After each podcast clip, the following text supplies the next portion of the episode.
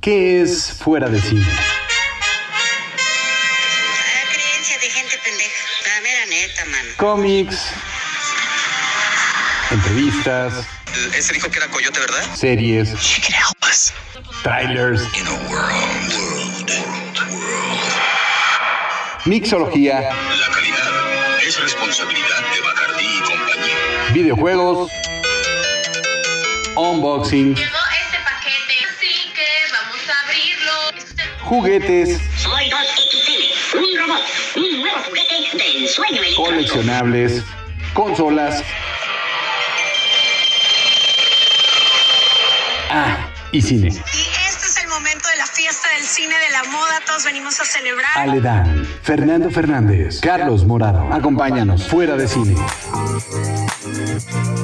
Hola amigos de Fuera de Cine, yo soy Fernando Fernández, un cordial y fraternal saludo desde la Gran Tenochtitlán, el ombligo del planeta. No quiero generar falsas expectativas, pero este episodio está para miar y no echar gota. Y acá mis brothers del alma que no necesitan presentación, Aledán y Charlie. ¿Qué tal? ¿Qué tal? ¿Cómo estamos? Eh, saludos a todos los podescuchas que nos siguen este, en este nuestro, nuestro tercer capítulo. Y bueno, pues hoy, como bien lo dices, va a estar bastante movidito este podcast. Vamos a tener, pues ahora sí que un poquito misceláneo en nuestro programa. Esperemos que, que les agrade. ¿Cómo estás, Charlie? Bien, bien, aquí dándole la bienvenida a toda la gente que nos hace el favor de escucharnos en este fuera de cine y que bueno, pues arranquemos porque tenemos muchas cosas de las cuales tendremos que hablar y sobre todo pues compartir con la gente que está del otro lado. Es correcto, pues bueno, miren, ¿a ustedes les gusta Lego? ¿Cómo no? muchachos? ¿Sí? ¿Alguna vez se han comprado un Lego? ¿Alguna vez han armado un Lego? Totalmente Ahora- yo niño Playmobil. ¿Tú, fuera- verdad tú eres niño niño Playmobil? Playmobil. Ok. Sí, pero ya de más grande le agarré un amor a Lego, su franquicia me, me cautivó, ¿eh? Ok. ¿Tú, Charlie, Yo sí, qué tal? ¿eh? Yo sí, sí soy de Legos. Y de Playmobil también, pero sí, los Legos también me encantan. Sí, yo también fui de Playmobil. Pero bueno, miren, eh, como muchos ya sabrán y algunos otros no, Lego sacó una nueva, eh, digamos, submarca que es Lego Collectors, que es dedicada exclusivamente para pues los niños grandotes, así como nosotros, ¿no? A los niños que nos gusta tener ya una, una pieza un poco más estética, un poco más a, a la realidad. Hay, hay piezas como Ferraris, como Bugattis, eh, castillos, eh, incluso está el Titanic.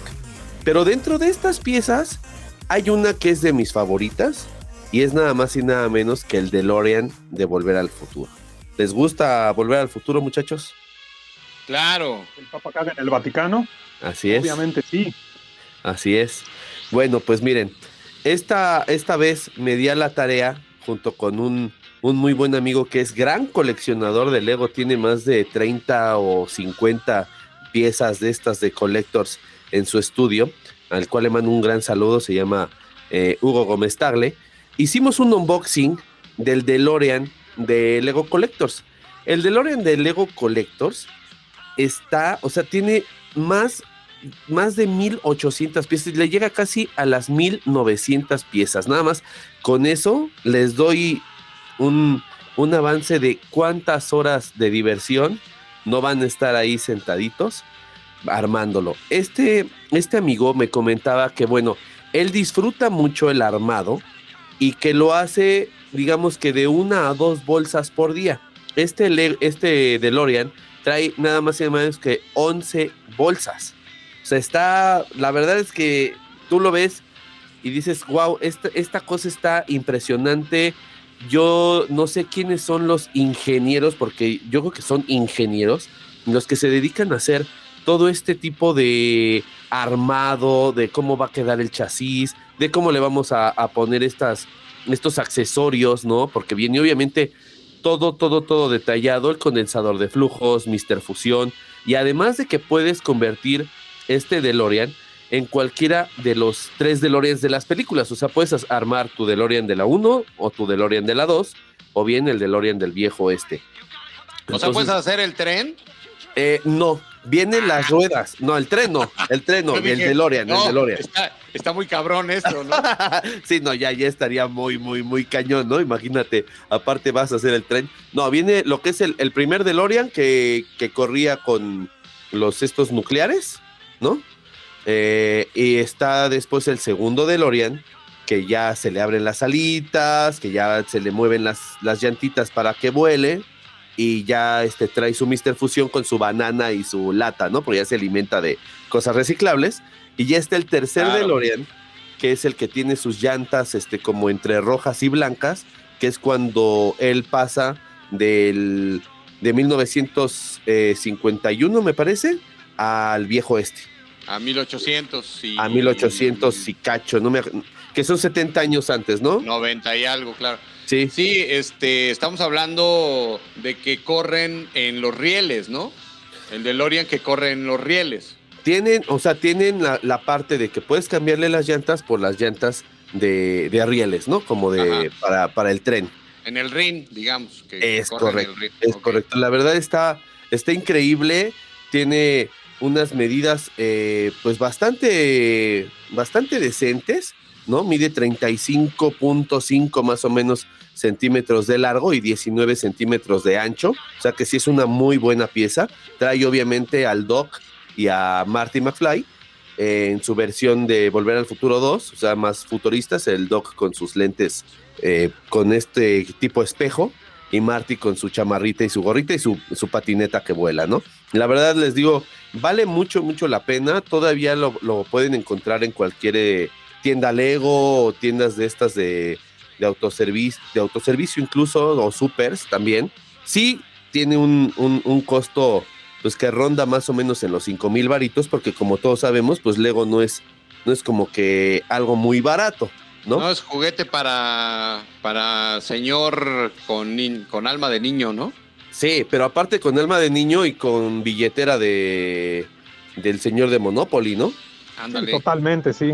Sí, porque digo, alma de niño sí la tengo, pero como que para estarme comprando tantos tantos Legos o mínimo unos tres leguitos de esos de collectors, sí, sí hay que pensarle, hay que estarle juntando los domingos bastantito. Sí, sí, Es, sí. es todo un tema eso de, de la, de la colección, pero yo creo que ese es parte de, de- del objetivo de coleccionar, vaya, darte ese gusto, ¿no? Al final del día puedes compartir con tus hijos, con un amigo.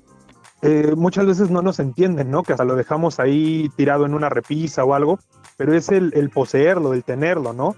Yo creo que es completamente válido, está chido darse un gustito y pues también eso es parte de, de las cacerías, ¿no? De repente no tienes que ir forzosamente a mercados o algo, de repente, no sé, digo, sin hacer promoción porque no nos pagan, ojalá algún día, pero hoy por hoy no. Tú puedes darte un volteón a Sanborns, a, no sé, a lo mejor a, a Walmart, a algún lugar, y de repente tienen ahí sus descuentos o alguna promoción de X tarjeta y te damos el 15% de descuento. Entonces, pueden ser piezas que valen la pena y yo sí creo que cuando una pieza te late, ármala, no hay más. Sí, está como el meme, ¿no? En donde dice, la compras, lo admiras, te preguntas una y otra vez, ¿para qué chingados la compré? Y después la presumes. este, y otra vez vuelve el círculo vicioso, ¿no? Es correcto, es correcto. Es que muchas, muchas veces a, a nosotros como coleccionistas, creo que hay, hay, hay veces que nos gana mucho más esa nostalgia de volver a, a- a vivir, a sentir lo que, lo que hicimos de niños, lo que, lo que sentíamos en ese momento de, chavitos. Hay mucha, hay mucha banda que, que compra o que se ha vuelto coleccionista de ciertas cosas retro porque nunca las pudieron tener de chavitos, ¿no? Ese, ese capricho de, de, híjole, a mí como me gustaba, no sé, voy a poner un ejemplo, como me gustaba G.I. Joe, pero pues Santa Claus la verdad es que pues nunca me pudo traer mis G.I. Joe. Entonces ahora que sale esta colección retro, pues la voy a empezar a contar y lo voy a tener ahí, no es para, a lo mejor ya no los voy a abrir, pero me voy a dar ese gusto que a lo mejor siempre quise tener de niño y que ahorita ya me acuerdo y me, me remonta a mi infancia de cuando yo o los tenía o deseaba esos G.I. ¿no? Como recomendación de este DeLorean que, que les estoy platicando, Eh, ahí sí voy a meter un pequeño comercial, muchachos. Si gustan ver el unboxing completo en el canal de Mr. Toy Revista Online en YouTube, ahí está con todo gusto para que vean cómo armamos este DeLorean que nos costó aproximadamente unas cuatro horas poderlo armar y eso que nos fuimos rapidito. Fuera de cine. Wow. Muy bien. Mira, ya que estamos hablando de, de coleccionables, de colecciones y todo, yo vengo otra vez con una recomendación, ¿no? Tenemos que andar en, en modo soft, en modo relax, Eso. suficiente, suficiente calabaza ahí en el día por día. El chiste de aquí es que, que nos desestresemos un ratito, ¿no? Entonces, pues bueno, yo hoy vengo de buenas a contarles acá mi, mi pequeña reseña de hace eh, dos semanas eh, retrasadas, más o menos. Es el Teenage Mutant Ninja Turtles, el Kawabonga Collection. Es todo un boom. Eh, salió, me parece, para, no recuerdo bien, pero bueno, yo lo tengo para Switch. Salió para PlayStation 4, 5, creo que para Xbox One, Series X y creo que también para PC. Eh, hablemos de lo malo para que no digan que solo hablo de, de cosas bonitas, porque no. Eh, al menos en el control de Switch es un poquito incómodo, nada del otro mundo. Si tú pasas a, a un control pro, al, al Pro Controller, tienes una gran experiencia. Ok. Y lo tengo que decir tal cual, como, como va. Qué chingonería hicieron. De verdad, es un puto agasajo tenerlo entre tus manos. Eh, es absurdo de repente que las compañías sean tan mezquinas, como lo he dicho antes y es algo que, siempre pregono. Las compañías pues realmente están para hacer dinero, no para eh, dar fanservice. Pero cuando logran un equilibrio entre generar sus ingresos y hacer algo chingón, puta, se agradece de pe a pa. El juego, pues digo, no es darles spoilers porque la mayoría son juegos que ya jugamos desde el arcade en los 80s, en el Nintendo, en el Super Nintendo, pero vale la pena. O sea, yo como dueño de, de Hellmouse Retro, apenas vendí justamente algunos cartuchos que venían en esa colección. Quiero creer que los di a precios eh, razonables, pero ustedes busquen en Price Charting, por ejemplo, la colección de Game Boy. El 1 y el 2 están relativamente accesibles, están entre 300 a 600 pesos. Pero el 3 es una locura. El 3 no baja de 1200, 1300 pesos el cartucho suelto. Los de ¿El Super Manhattan Nintendo también. Project? Ajá, exacto. No, bueno, ese es el de Nintendo, que también ya está caro, ha de estar suelto, arriba de 800 pesos aproximadamente. Ok. Y pues bueno, el de Super Nintendo, que es el Turtles in Time, también es un juego que está arriba de 600 hasta Buenísimo. 1200 pesos. Pero Buenísimo. es, esto es lo que les digo, aparte de que los metieron en el, en el cartucho, tienen buena jugabilidad, tienen muchos coleccionables, tienen muchas cositas que, como les digo, es un agasajo. Así es que de verdad, yo les recomiendo conseguir su copia física o digital. Yo me voy siempre por lo físico, pero cada cabeza es un mundo. Abran su bebida de elección. Yo opté por un vinito fortificado, un Pedro Jiménez, con denominación de origen del Marco de Jerez. Vámonos. Es dulce, es riquísimo. Ya luego platicaremos de, de los vinos fortificados, pero de verdad, un traguito, pasarla bien, pasarla a gusto. Son juegos atemporales, son juegos que disfrutamos de chavos o disfrutamos con nuestros tíos, con nuestros primos y todavía nuestros hijos lo siguen gozando. Entonces, ahí lo dejo eh, ahora sí que de tarea. Si tienen la oportunidad, échenle un lente a esta colección que sacaron, el Kawabonga Collection. Créanme, un agasajo en el mundo gamer, ¿eh? sin duda. Wow. Fíjate, Fer, que yo creo que las tortugas ninja es una de las últimas grandes franquicias eh, de estos inicios de los 90 o finales de los 80, que bueno, después de que veníamos con estas grandes franquicias como He-Man, como Thundercats, eh, todo lo que era esta, esta revolución de caricaturas mm, teníamos la, tuvimos la batimanía a final de los 80 y de repente llegan estas, estas cuatro tortugas ninjas adolescentes eh, a cambiar también muchas cosas. Eh, llegaron eh, con las caricaturas, con los juguetes y había ese, ese gran arcade de, de, este videojuego. no, corrígeme si estoy mal, creo que es el segundo videojuego que sacan de las tortugas ninja, porque el primero me parece que salían todas este, con los antifaces rojos, como en el cómic. Y ya viene este que es cuando van a pelear contra Shredder y, y Krang. Y yo me acuerdo que fue la primera máquina, inclusive antes de Street Fighter, con la cual me tardaba horas y horas de agasajo cuando iba por las tortillas, la verdad. No sé ustedes. Fíjate que yo, eh, Alex, eh, eh, Fer, tuve la, la- gran fortuna de vivir esta oportunidad de jugar la, la arcade o, o la maquinita como nosotros conocemos de alguna manera por primera vez en Las Vegas. Eh, tuve oportunidad de ir al Circus Circus eh, Ah, en ok, aquella claro. ocasión, porque bueno, estaba súper morro y pues andaba con mi familia en Las Vegas y tuve oportunidad de ver dos de las maquinitas más emblemáticas, ¿no? Porque además estaban recién estrenadas. Simpson, ¡Wow! de Simpson, y, Sí. este, y que, que podías jugar cuatro al mismo tiempo, o sea, que, es- Sí, que sí, eso sí. era como de las cosas que, wow, ¿no? O sea, era de... 'em de- sí, ¿no? Y, este, y las tortugas ninja. Entonces, pues sí me tocó jugar por primera vez y eso son de las cosas que te quedan perfectamente marcadas, ¿no? En la vida, de que dices, es que esto no lo, no lo, no lo teníamos. Entonces lo Sí, vi sí, por sí. primera vez en Las Vegas y ya después lo vi en diferentes lugares. Eh, por ejemplo, en- Ya cuando salió para el pueblo, ya, ya, ya, ya en estaba en Plaza todos Inn, lados. ¿no? En Plaza Inn eh, había un lugar Claro, que, que claro. era dedicado a arcades y bueno, pues había varios, ¿no? En diferentes En Plaza lugares. Universidad también había Plaza uno muy famoso, un arcade muy famoso. Exacto, entonces, bueno, y ya de ahí, bueno, pues en farmacias y en lugares que, que finalmente pues iban haciéndose como de estos, de estos lugares.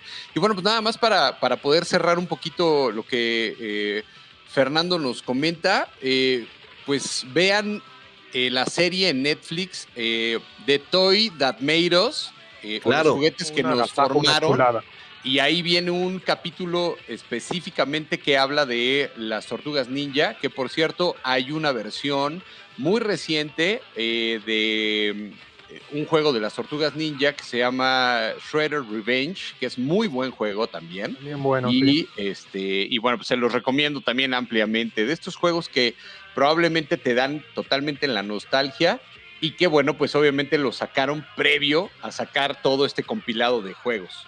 Que está excelente lo del compilado, la verdad. Digo, a, a fin de cuentas dices, ahora sí que tienes todo el eh, ese pues ese buffet de videojuegos que te van a regresar a tu infancia o incluso que habían juegos que ni siquiera conociste, ¿no? Claro. Porque pues ya creciste ya- o ya dejaste de, de comprar ciertas consolas y no los conociste. Entonces, la verdad está genial. O no tenías la consola Claro, también. Sí, sí, sí, nada más salía para Nintendo o para PlayStation. o para Y- Genesis, Sega Genesis. ¿no? Claro, el, el Génesis, wow. No, bueno, ahorita sí estamos en, en back, en back in the past, pero cañón, yo creo que fue lo del DeLorean. Sí, fue Sí. Back to the Future. Sí, sí, sí, sí, sí. justo. Excelente, excelente. Fuera de cine. Pues Así yo es. me voy al tema de los cómics que quisieron ser eh, películas y que películas que, bueno, pues finalmente este, son cómics, eh, ¿no? O sea, como este tipo de situaciones que nos llevan a la pantalla grande a ver una recomendación que hicimos en la semana en nuestras redes sociales y es Black Adam. Black. Adam es una película que si bien pues despierta un poco al mundo de Warner Brothers, eh, despierta al mundo de DC, que andaba como muy aletargadón, no tanto porque, bueno, pues habíamos visto algunas series, ¿no? Como Peacemaker, que hicieron para HBO, que es esta plataforma de streaming, pero este, que vimos después de un Suicide Squad y que este, tuvimos una versión interesante de James Gunn, pero eh, bueno, pues después de, de esta serie, pues como que quedó ahí algo, ¿no? Que, que, pues, ¿y ahora qué sigue? ¿No? Porque pues Marvel sigue haciendo cosas y cosas y cosas con Disney Plus y eh, pues, bueno, ¿y Warner qué? DC qué? Bueno, pues Black Adam, después de 15 años de estarse cocinando, porque eh, quien toma el proyecto a nivel de producción es La Roca, o ya saben, este ex Dwayne luchador, ¿no? Dwayne Johnson, y que, bueno, pues eh, de alguna manera hace este papel de, pues, eh, antihéroe y que, pues, más bien es como un villano que pues eh, lo conocemos como este villano que eh, enfrentará en algún momento al Capitán Marvel o mejor conocido también como Shazam, pues también tendrá este momento de, de brillar en la pantalla grande con este proyecto que si bien pues hay eh, ciertas eh, opiniones divididas, no a todo mundo le, eh, le, ha gustado, pero a mí me parece que el proyecto está muy bien hecho, está bastante rescatable, por ahí pues está promedio arriba de el pues el 50% de la audiencia le ha gustado, está en un 7.1, ¿no? Lo han eh, rankeado más o menos bien. Eh, como pues Black Adam sale Dwayne Johnson, ya dijimos La Roca. Está también como Hawkman eh, Aldis Hodge. Un Pierce Brosnan que hace un gran papel como Doctor Fate, que la verdad me da mucho gusto ver a Pierce Brosnan y que me gustó también en su papel de Doctor Fate. Y bueno, pues un par más eh, de chicos revelación por ahí que no sé qué tan bien les va a ir en el mundo DC. A Noah Centineo, que es Atom, Smasher, y a Quintessa Swindell, que es eh, Cyclone. Híjole, no sé qué tan bien les va a ir. Creo que a ella le va a ir mejor que a, que a Noah. Creo que sí, era lo que te iba a decir. Pero eh, me gustó, me parece que es una película interesante. Em, hay cosas muy rescatables, hay otras no tanto. Sin embargo, sí me parece que eh, es una buena recomendación, es una buena apuesta, eh, es un buen despertar, que ya le hacía falta una sacudidita por ahí a, DC y a Warner Brothers. Y bueno, pues me parece que es una buena apuesta que eh, finalmente ustedes son los que mejores podrían juzgar a Black Adam. por ahí decían en redes sociales, ¿Qué pasaría si Superman enfrenta a Black Adam? Eso está resueltísimo eh, en una animación que pueden incluso ver en HBO, el regreso de Black Adam.